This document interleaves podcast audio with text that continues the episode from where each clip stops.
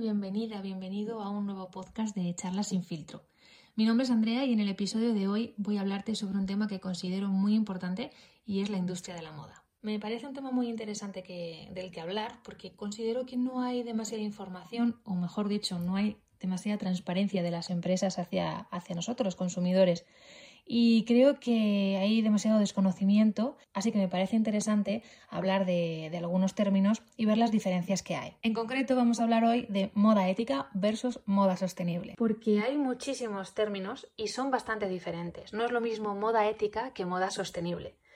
La moda ética, por ejemplo, hace referencia a las condiciones laborales de los trabajadores, es decir, que estos trabajen en unas instalaciones bien acondicionadas, que tengan un salario digno, pero no se tienen en cuenta los materiales con los que se produce la prenda. Por ejemplo, se suele utilizar poliéster, que es un material que bueno, se usa desde, desde el siglo XX em, y forma parte de nuestras vidas más de lo que nos imaginamos.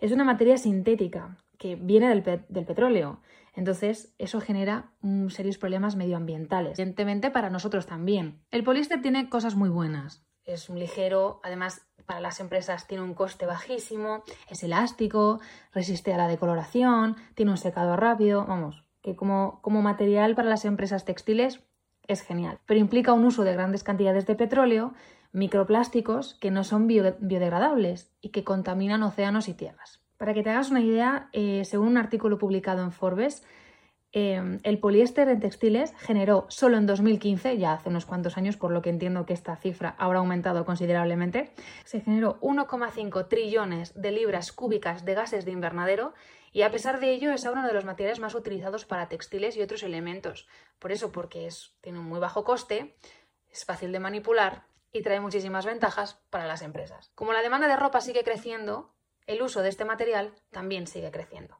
Entonces, aquí hay un problema porque es que evidentemente está muy bien que se tengan en cuenta eh, las condiciones laborales de los trabajadores y sus derechos, pero hay que tener también en consideración los materiales que utilizamos porque pueden dañar el medio ambiente.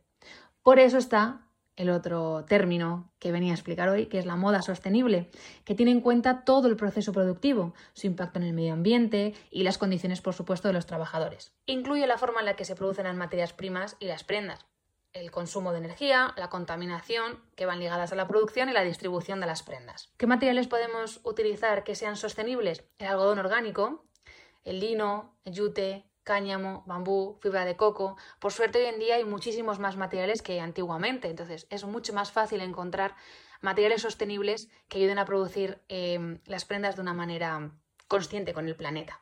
Por supuesto, no voy a quitar valor a esas empresas que trabajan de manera ética, es decir, que producen localmente, que apoyan a los pequeños talleres por supuesto, pero también hay que tener en cuenta los materiales que utilizamos, porque por un lado estamos haciéndolo bien reconociendo los derechos laborales de los trabajadores, pero por otro tiramos por tierra toda la ayuda que podemos brindar al planeta.